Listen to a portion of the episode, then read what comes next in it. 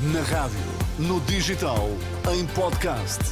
Música para sentir, informação para decidir.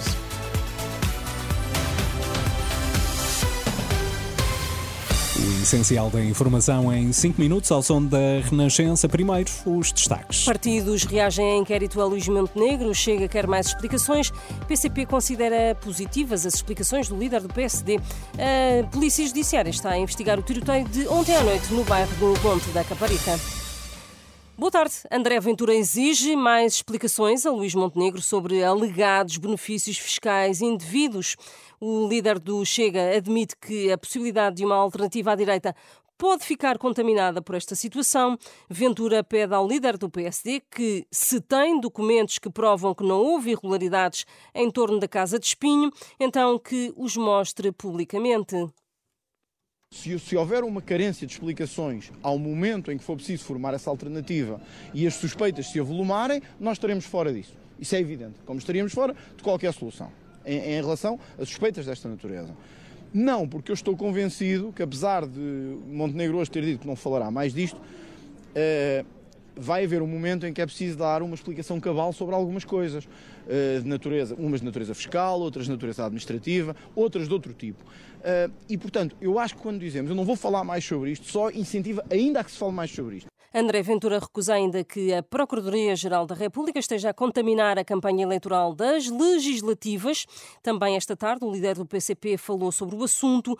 Paulo Raimundo diz ser positivo esclarecer tudo sobre o processo da Casa de Montenegro, salientando que o líder do PSD é o primeiro interessado nesse esclarecimento. Ao início de tarde, o próprio Luís Montenegro garantiu, em conferência de imprensa, que não recebeu qualquer benefício fiscal indevido. Paguei faturas à taxa de 23% de IVA até maio de 2017. E paguei faturas à taxa de 6% de IVA a partir de junho de 2017. Porque em 21 de abril de 2017 foi publicada no Diário da República a área de reabilitação urbana do litoral de Espinho. Porque no dia 16 de maio de 2017 a Câmara Municipal de Espinho emitiu uma certidão a atestar que o edifício em causa se inseria precisamente nessa área de reabilitação urbana. Porque nos termos do código do IVA aplicável, pagam a taxa de 6% as empreitadas de reabilitação de edifícios localizados nas áreas de reabilitação urbana. Aos jornalistas, Montenegro garantiu ainda que não se sente minimamente condicionado pela abertura do inquérito por parte da Procuradoria-Geral da República e que esta é a última vez que fala do assunto até a Justiça se pronunciar. A Polícia Judiciária está a investigar o tiroteio de ontem à noite no bairro do Monte da Caparica, em Almada. Duas pessoas morreram baleadas na sequência de um desacato entre diversos indivíduos. Há outros eh, sete feridos envolvidos, um deles em estado crítico, e estão internados no Hospital de Garcia de Horta. A Renascença, a Guarda Nacional Republicana, confirma que foi reforçada a segurança no bairro para preservar os moradores. O ministro da Administração Interna reconhece que é difícil de aceitar os números de acidentes e infrações nas estradas. José Luís Carneiro falava esta tarde aos jornalistas durante uma ação de fiscalização da GNR e da PSP na operação de Ano Novo. Face aos 188 acidentes registados esta sexta-feira, o ministro pede comportamentos exigentes.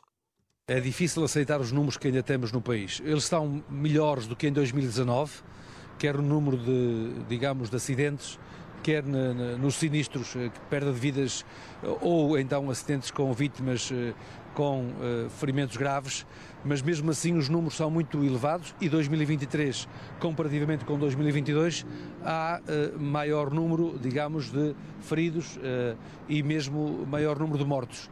E, portanto, é necessário todos cuidarmos de ter atitudes e comportamentos muito exigentes, porque, como se vê, as causas fundamentais estão nas atitudes e nos comportamentos individuais O ministro da Administração Interna realça os números de detenções por falta de carta de condução.